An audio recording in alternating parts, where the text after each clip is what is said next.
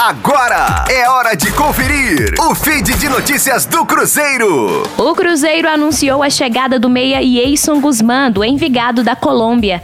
A contratação foi confirmada nesta quinta-feira e o vínculo será de cinco temporadas. As negociações avançaram nesta quarta-feira, quando a diretoria do Cruzeiro encaminhou o acerto. A Raposa pagará aproximadamente 6,5 milhões de reais ao Envigado. Uma parte do valor será paga agora e a outra parte de forma parcelada. O Cruzeiro adquiriu 80% dos direitos econômicos do atleta e o restante ficará com o Envigado.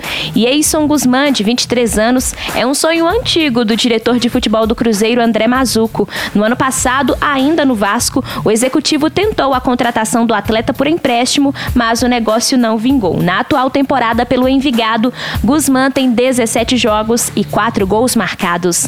Rosane Meirelles com as informações do Cruzeiro na Rádio 5 Estrelas. Fique aí! Daqui a pouco tem mais notícias do Cruzeiro. Aqui, Rádio 5 Estrelas.